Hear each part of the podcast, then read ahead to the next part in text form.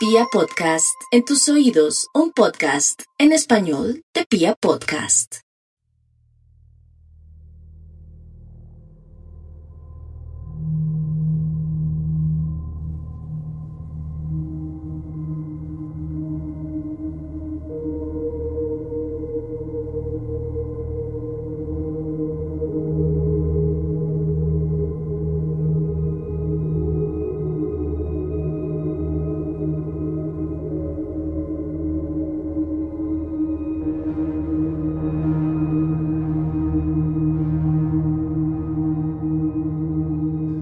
¿Cuántos años tuvieron que pasar para que llegáramos a vivir en democracia? Pensemos en los primeros sistemas de poder. Los más fuertes se erigían sobre los más débiles y determinaban su vida en distintos niveles. Esos más fuertes se apropiaron de las tierras, de los medios de producción, de las armas, y montaron aristocracias, reinos y monarquías que le permitieron a la sociedad seguir creciendo día a día sin la posibilidad de elegir. Poco a poco el tiempo fue pasando, las masas se fueron organizando y las injusticias se vieron permeadas por gritos de libertad, por gritos de autodeterminación. Y entonces nació la democracia nacieron los parlamentos, nacieron los pequeños focos de poder en distintos lugares de cada uno de los reinos, ahora países. La posibilidad de elegir quién nos gobierna. La posibilidad de elegir cómo queremos vivir, o por lo menos cómo vamos a intentar vivir. La democracia es mágica, dicen por ahí. Es el mejor sistema de gobierno posible por lo menos para la mayoría de las personas en la actualidad. Es, además, la bandera con la que muchos defienden sus propios intereses. Y en este caso fue la posibilidad de todo el público de Serialmente para poder elegir sus favoritos y sus protagonistas para esta nueva temporada. Pareciera que les estoy hablando de democracia simplemente para atraerlos a esta tercera temporada cuyos protagonistas fueron elegidos por ustedes mismos y ustedes mismas en una serie de votaciones que nos dejó a cada uno de los asesinos sobre los cuales hablaremos en estos capítulos. Pero la verdad es que la democracia, en un sentido muy frívolo, o por lo menos en un contexto muy curioso, tiene que ver todo con el protagonista de hoy.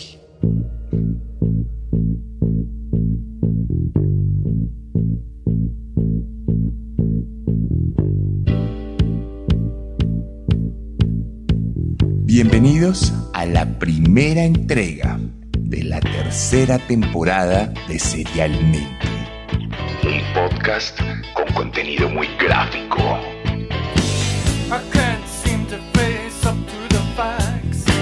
I'm tense and nervous and I can't relax. I can't sleep cause my bed's on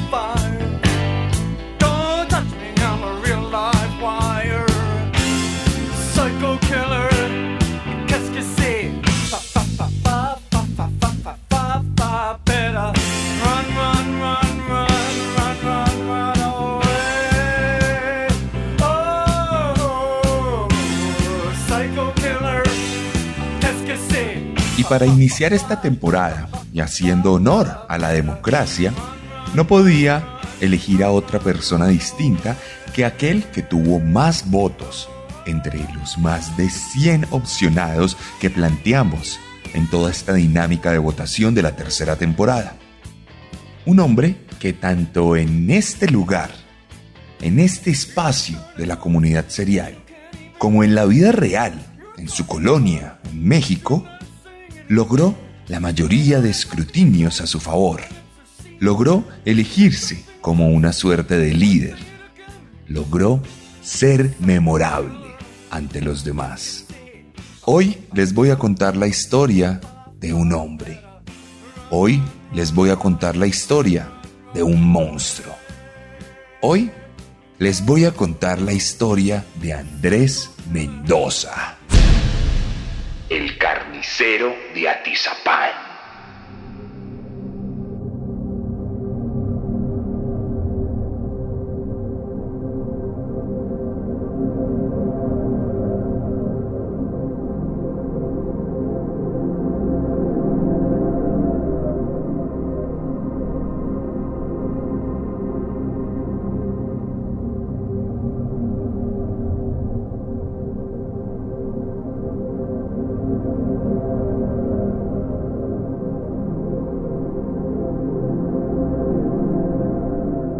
15 de mayo de 2021, recién hace un poco menos de un año, Bruno Ángel estaba recorriendo las calles de Atizapán.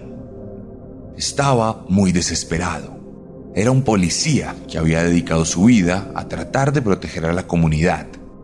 Pero en ese momento no era un simple policía, era un esposo, un hombre desesperado porque no había encontrado a su pareja. Un hombre que había recorrido todas las calles y que había tratado de dar con el paradero de la madre de sus dos hijos. Reina González Amador, su esposa, tenía 34 años en el momento que había desaparecido. Era una mujer común y corriente, que se había dedicado la mayoría de su vida a lo que en Colombia llamamos el rebusque. Trabajaba en diferentes oficios y había logrado amasar unos pesos suficientes para montar un negocio de accesorios de celulares. En ese lugar, lograba vender algunas cosas y lograba contribuir para que su familia tuviera mejor calidad de vida. Sin embargo, días antes, Reina había desaparecido. Nadie sabía que había sido de ella. Pero su esposo, por ser policía, estaba entrenado para tener ciertas suspicacias que le serían más adelante muy útiles para encontrar a su esposa. El hombre tomó un iPad y de esta manera pudo rastrear el celular de su esposa, solo para darse cuenta que éste estaba ubicado en una colonia lejana, en un lugar que le resultaba particularmente familiar. Bruno Ángel llamó entonces a sus amigos policías. Aprovechó el poder que tenía en el uniforme y se saltó todas las típicas burocracias de la policía mexicana y en general de la policía del mundo. Se saltó por encima todos los documentos que había que llenar para lograr una orden de cateo y simplemente se montó en una patrulla con sus amigos y se dirigió al lugar donde el celular le avisaba que debía llegar. Entonces, luego de subir algunas montañas, llegó a una desvencijada casa de concreto con un portón azul. El punto de la aplicación de Find My Phone que tenía en el iPad le marcaba que su esposa, o por lo menos su celular, había estado allí justo antes de que desapareciera. Rápidamente y desesperado tocó la puerta. Nadie contestó. Entonces dejó de tocarla para golpearla. Y en ese momento, un hombre de 73 años, de piel morena, baja estatura, con un acento particular que se comía las letras y con un pelo enchinado, abrió la puerta. Bruno le conocía. Era Andrés Mendoza, un viejo que se había acercado a la familia meses atrás y que la verdad, en sus propias palabras, le había despertado lástima, por lo que su esposa se había vuelto amiga de él. Andrés preguntó por qué los policías estaban allí y Bruno inmediatamente le increpó con total violencia. Pronto sus compañeros se unieron al ataque y Andrés, muy asustado, no tuvo más remedio que abrir la puerta y dejar que los hombres pasaran. Lo que encontrarían sería la materialización de las peores pesadillas del policía.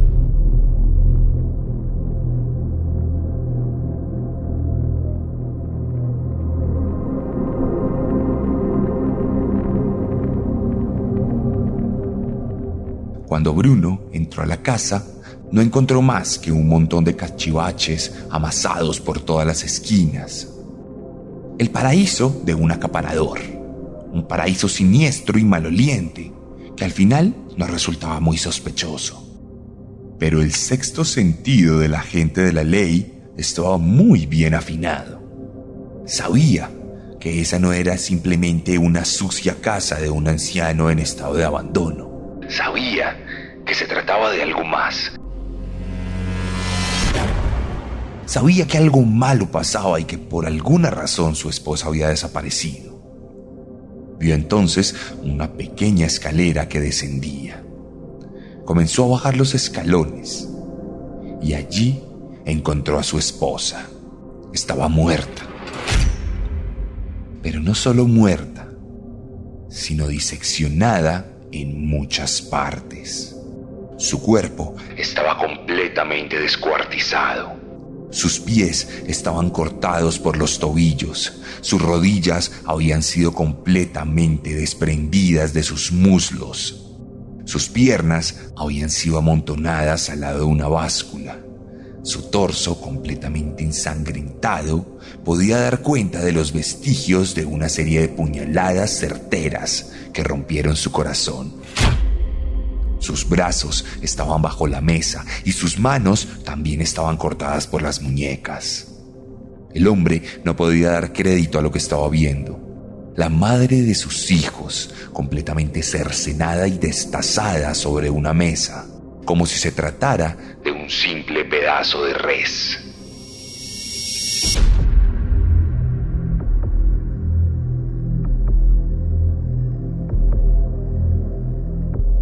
Bruno volteó a mirar a todos lados en busca del rostro de su esposa.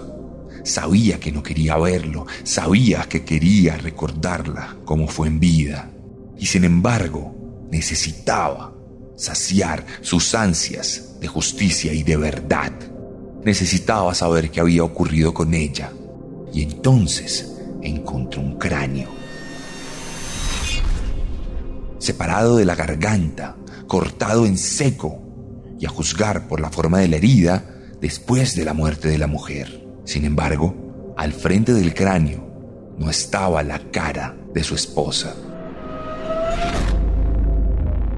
Lo único que había era una mueca de terror, llena de huesos, pues el rostro había sido totalmente desollado por parte del psicópata, quien había separado la piel del hueso y el músculo de la epidermis para poder sacar ese rostro, junto con su cabellera y colgarlo en un tendedero, donde además habían otros rostros más desollados y completamente separados. Sin proponérselo, Bruno Ángel había descubierto a uno de los peores asesinos seriales en la historia de México.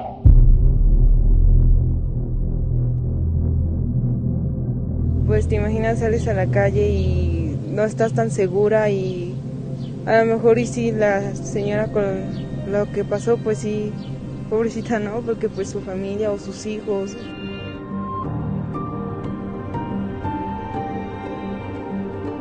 Nunca pensamos que era así malo pues. Todo el mundo este estimaba al cabrón. Trabajaba con alguien de, de la política. Que ayudaba aquí a la, a la gente. Fue el presidente de aquí de la de la colonia. Resultó pues ser una persona muy, muy mala, ¿no? Para así para la comunidad. Estamos en la colonia Lomas de San Miguel, en el municipio de Atizapán de Zaragoza. En ese domicilio, Andrés N. descuartizó y asesinó a varias mujeres según las excavaciones que las autoridades han hecho en su sótano.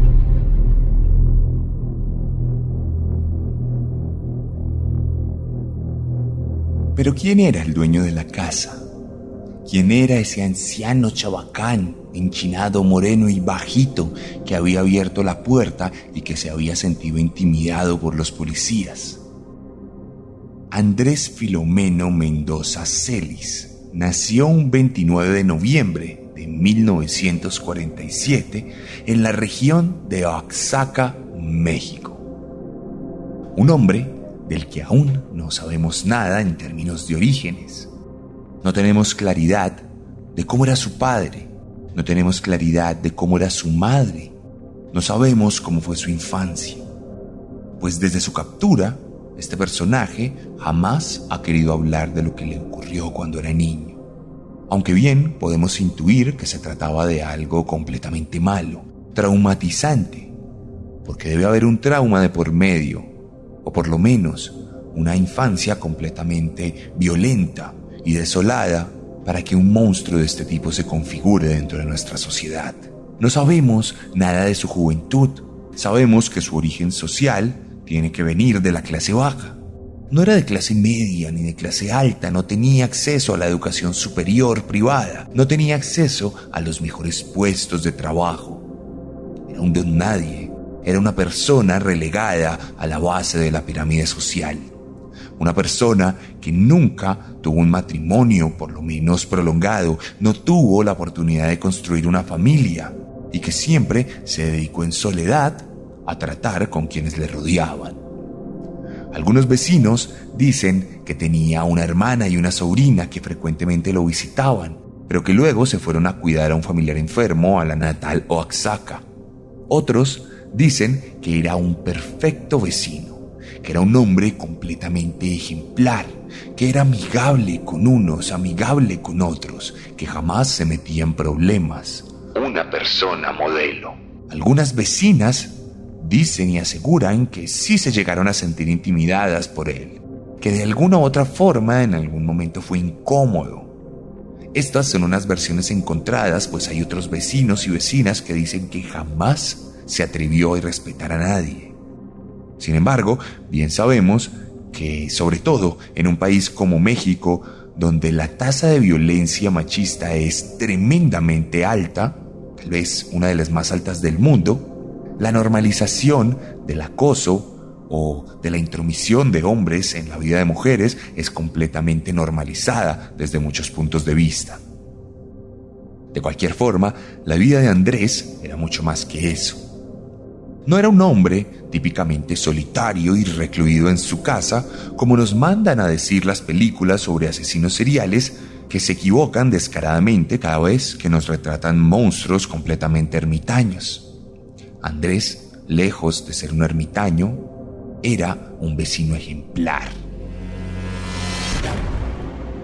Era un hombre amigable, un hombre que se juntaba con todos los que le rodeaban y estaba siempre dispuesto a ayudar a los demás y en aras de ayudar a los demás, y como pasa con muchas personas, creyó que el mejor camino era la política. Andrés, como ustedes, quienes votaron para que esta tercera temporada tuviera la mejor selección, era un fanático de la democracia.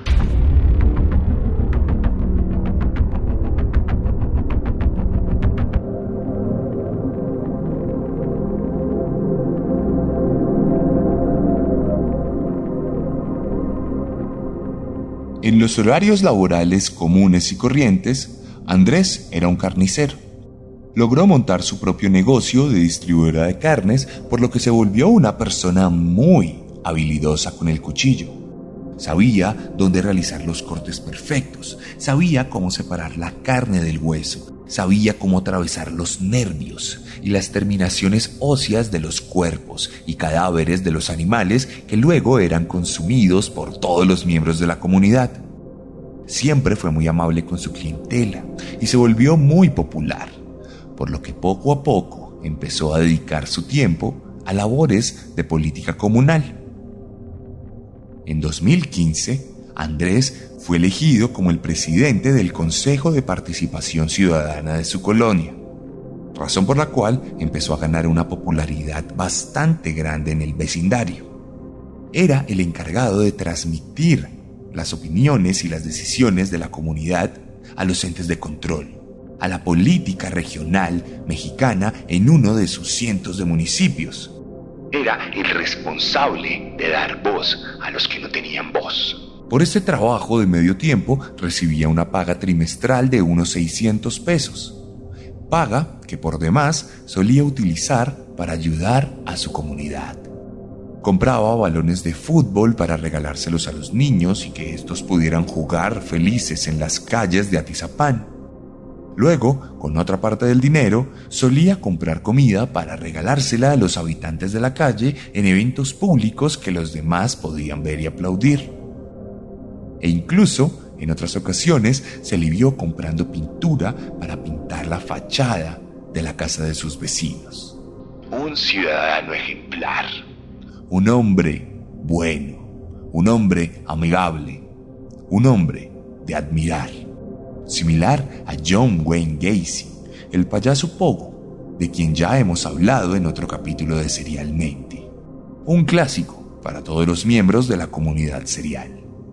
La cuestión es que Mendoza siguió siendo tremendamente popular al punto que fue reelegido en 2016 como presidente de este Consejo de Participación, lo cual no quería decir otra cosa que su labor era completamente aceptada por toda la comunidad, era completamente apoyada y todos veían en él una persona que estaba comprometida con la democracia, con la vida y con los buenos comportamientos.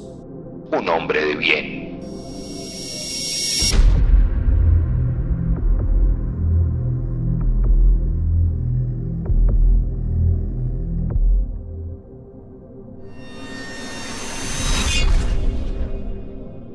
Y es que la democracia corría por sus venas, porque además de haber ejercido estos cargos de los que hemos hablado, en el momento de su captura, Andrés era parte activa y paga de una de las campañas a la presidencia municipal de la región de Atizapán, la de Pedro Rodríguez, adscrito a la coalición de Va por México, en la cual uno de los activos principales era el Partido Revolucionario, el PRI. Mendoza era un reconocido activo político en la región de Atizapán, un hombre con experiencia, que estaba en capacidad de jalonar votos de la comunidad, que estaba en capacidad de defender un partido político, una creencia, y que estaba en capacidad de ser determinante para una elección. Similar, nuevamente, a John Wayne Gacy quien llegó a conocer a la primera dama y quien llegó a ser un miembro reconocido de su partido durante los años en los que ejerció su macabra labor. Asimismo, su macabra labor también la ejerció Andrés Mendoza, quien al momento de su captura afirmó que había matado a más de 30 mujeres. 30 mujeres a las cuales asesinó por el simple hecho de que éstas no quisieron relacionarse con él. Un hombre que no toleraba el rechazo. Un hombre que creía que las mujeres eran de su propiedad y que no tenían poder de discernimiento de elección y que debían siempre estar disponible para los hombres. Uno de los orígenes más comunes de los feminicidios, no solo en México, sino en el mundo entero. Cuando Andrés fue capturado, se envió la orden oficial de allanamiento de la morada. Y entonces la verdadera historia de terror comenzaba. Este es un video inédito de las diligencias de las autoridades en su domicilio. Así fue hallado su hogar. Aquí cometió la mayoría de sus crímenes. Sin embargo, hay otro domicilio en la misma zona que usaba para sepultar a sus víctimas. Él mismo confesó que en este lugar asesinó y desapareció a al menos 15 de ellas. Las llevaba con engaños, con apoyos por su cargo en el Consejo de Participación Ciudadana. A otras les ofrecía rentarles un cuarto o un trabajo. También hubo a quien convenció para tener relaciones sexuales. Todas fueron asesinadas, desmembradas y sepultadas en el mismo lugar. Zapatos, collares y maquillaje eran coleccionados por Andrés N., tras ser capturado, el feminicida de Atizapán confesó que en ocasiones practicaba el canibalismo. Detalló que su experiencia como carnicero le permitía saber cómo y dónde cortar la carne de sus víctimas. Cuando la unidad canina de la policía mexicana entró a la casa de Andrés Mendoza, se sorprendió de ver que sus perros fueron directamente al sótano y comenzaron a escarbar la tierra que componía la habitación central. Pronto los perros tuvieron un ataque de ansiedad debido a la intensidad del olor que estaban percibiendo. y los policías decidieron traer palas y empezaron a abrir el suelo. Allí no estaban solo los restos de Reina, allí yacían los cadáveres de decenas de mujeres que habían desaparecido durante los últimos 30 años en esta región de México. 30 mujeres que habían sido reportadas como desaparecidas y que nunca habían vuelto a su hogar. 30 mujeres que nunca, hasta este momento, obtuvieron justicia por parte de las autoridades mexicanas que congelaron todas las investigaciones y que nunca dieron con el paradero de las víctimas. En total, se encontraron más de 4.000 piezas óseas enterradas en el lugar. Cráneos, fémures, costillas, clavículas, falanges y una serie de elementos de los cuales aún hoy en día no se han terminado de identificar todas las mujeres que murieron. A hoy tenemos más o menos un registro de 16 personas, de las cuales una de ellas es reina, pero también podemos encontrar a Flor Nindia, de 38 años y madre de dos hijas huérfanas.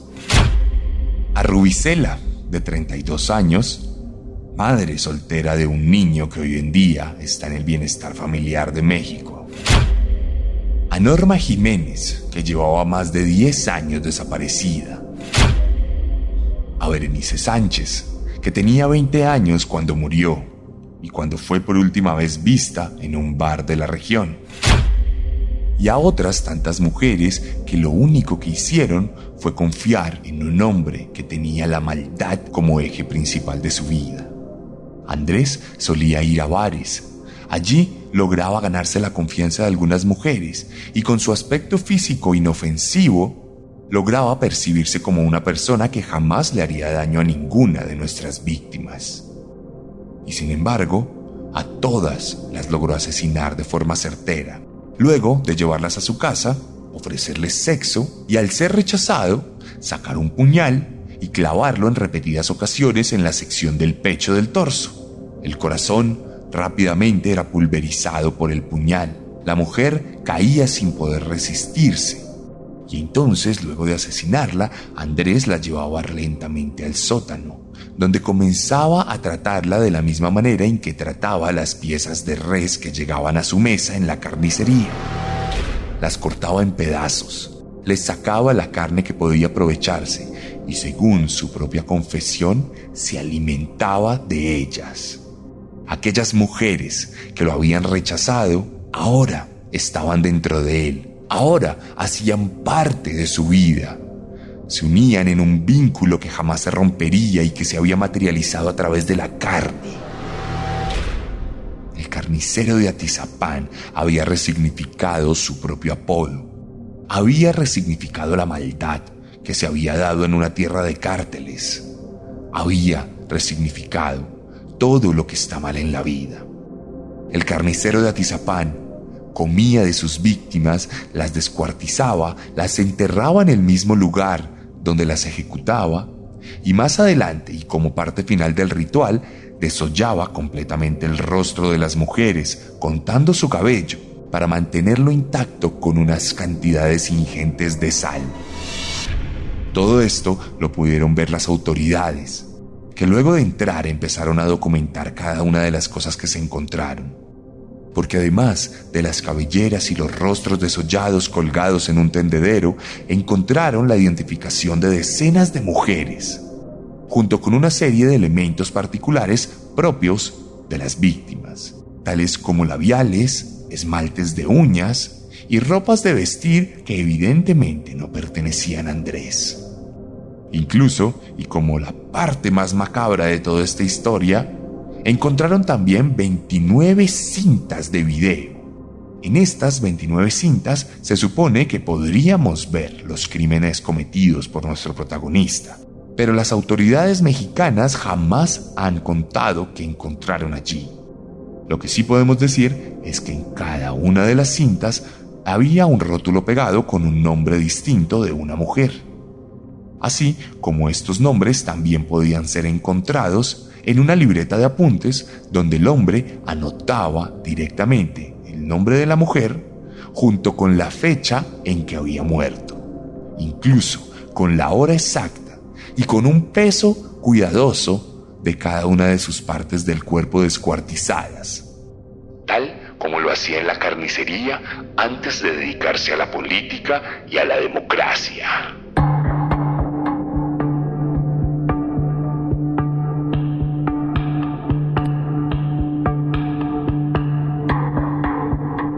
Cosas que ya se hicieron, dice, hay que aguantarse, ya, dice, ya, no se remedia nada, no, no, ya lo que ya se hizo, pues hay que aguantarse nomás. Estas son las primeras declaraciones de Andrés Filomeno N., de 72 años, desde el penal de Tenango del Valle, en el Estado de México, donde fue entrevistado por el periodista Carlos Jiménez.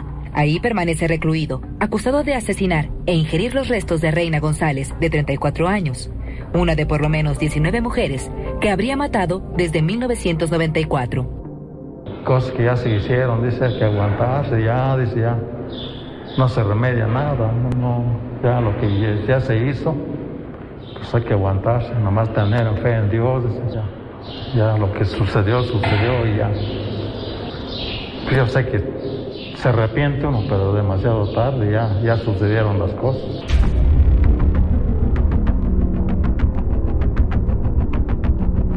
Con la captura vinieron los telediarios. Con los telediarios vino la fama y con la fama vino la inmortalidad.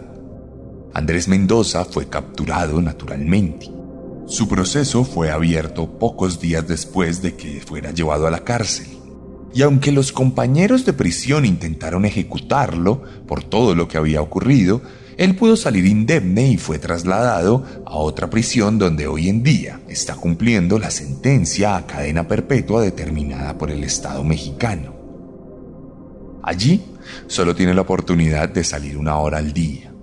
No tiene ningún tipo de comunicación con otros reos, pues es bien sabido que lo más seguro es que lo ejecutarían. Así que para entretenerse le entregan un libro y se lo van cambiando cada vez que lo va terminando. Dice que está tranquilo, que puede pasar el tiempo leyendo y aprendiendo de historia, que ahora que ha pasado el tiempo, lo más seguro es que sí se arrepiente un poquito, porque se da cuenta de que hizo mucho daño. Sin embargo, en todas sus declaraciones anteriores, siempre se jactó de lo que hizo. Aseguró que tomaba el cuerpo de las mujeres porque éstas lo rechazaban y él no podía tolerar que alguien tan bonito y tan guapo lo rechazara. Quería poseer la belleza, quería coleccionar la belleza, y lo hizo a través de la colección macabra de estas mujeres. Asimismo, el hombre dijo que jamás negaría lo que ocurrió, aunque después lo hiciera diciendo que, de hecho, la policía lo había torturado, algo que no se ha comprobado y que más parece como el delirio de un psicópata. Andrés jamás saldrá de prisión. Le debe una gigantesca multa de más de 80 mil dólares al Estado, una multa que naturalmente jamás será pagada una multa que no le devolverá la vida a sus aproximadamente 29 víctimas. El carnicero de Atizapán seguirá ahora aterrorizando a la sociedad mexicana desde sus propias pesadillas.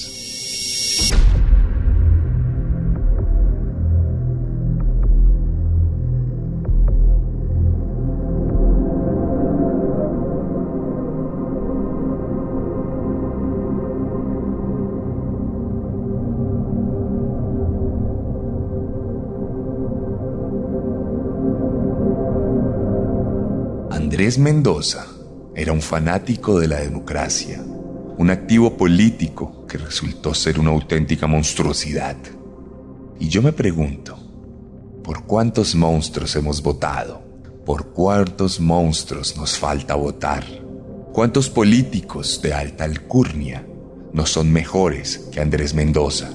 ¿Cuántos políticos de estos no se han untado las manos, por lo menos con una cantidad igualmente aterradora? Puede que no descuarticen a nadie en su cocina, por lo menos que sepamos, pero estoy seguro de que tienen su lugar en el infierno asegurado de la misma manera en que nuestro protagonista le aguarda una eternidad entre las llamas.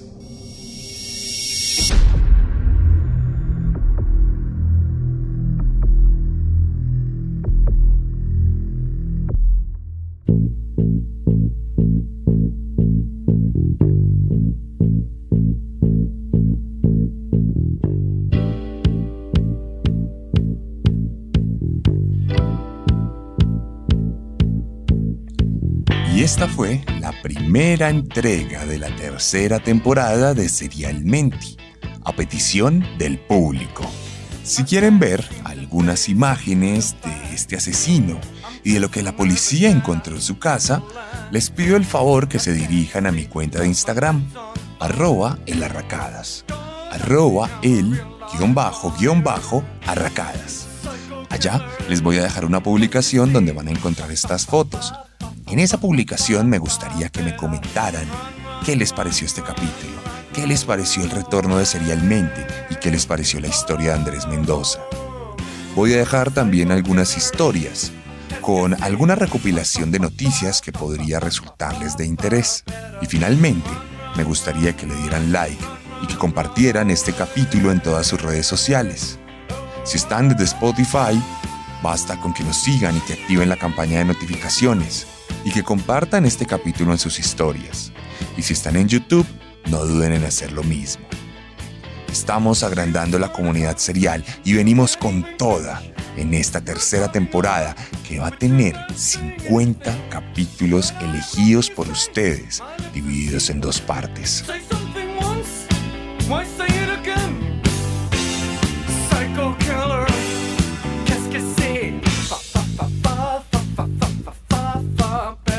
Les recuerdo siempre que si les gustó esta forma de narrar, estoy seguro que les va a encantar mi forma de escribir.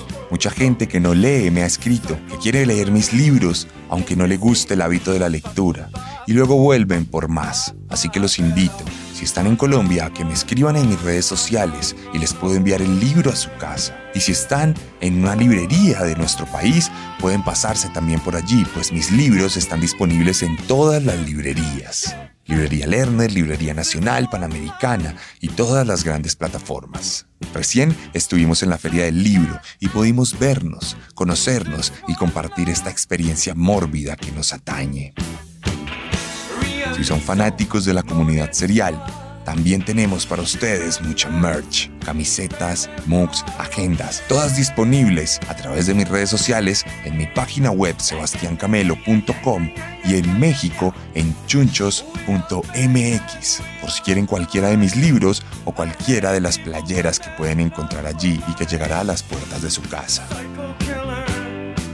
Si están fuera de alguno de estos países y quieren leer la versión digital, pueden encontrar en Amazon. En Amazon ponen mi nombre y les va a salir todo lo que tengo para ustedes de libros. Me alegra volver. Los extrañaba. Les habló Sebastián Camelo. Nos escuchamos la próxima semana con un nuevo monstruo. Porque recuerden que siempre Podemos ser peores.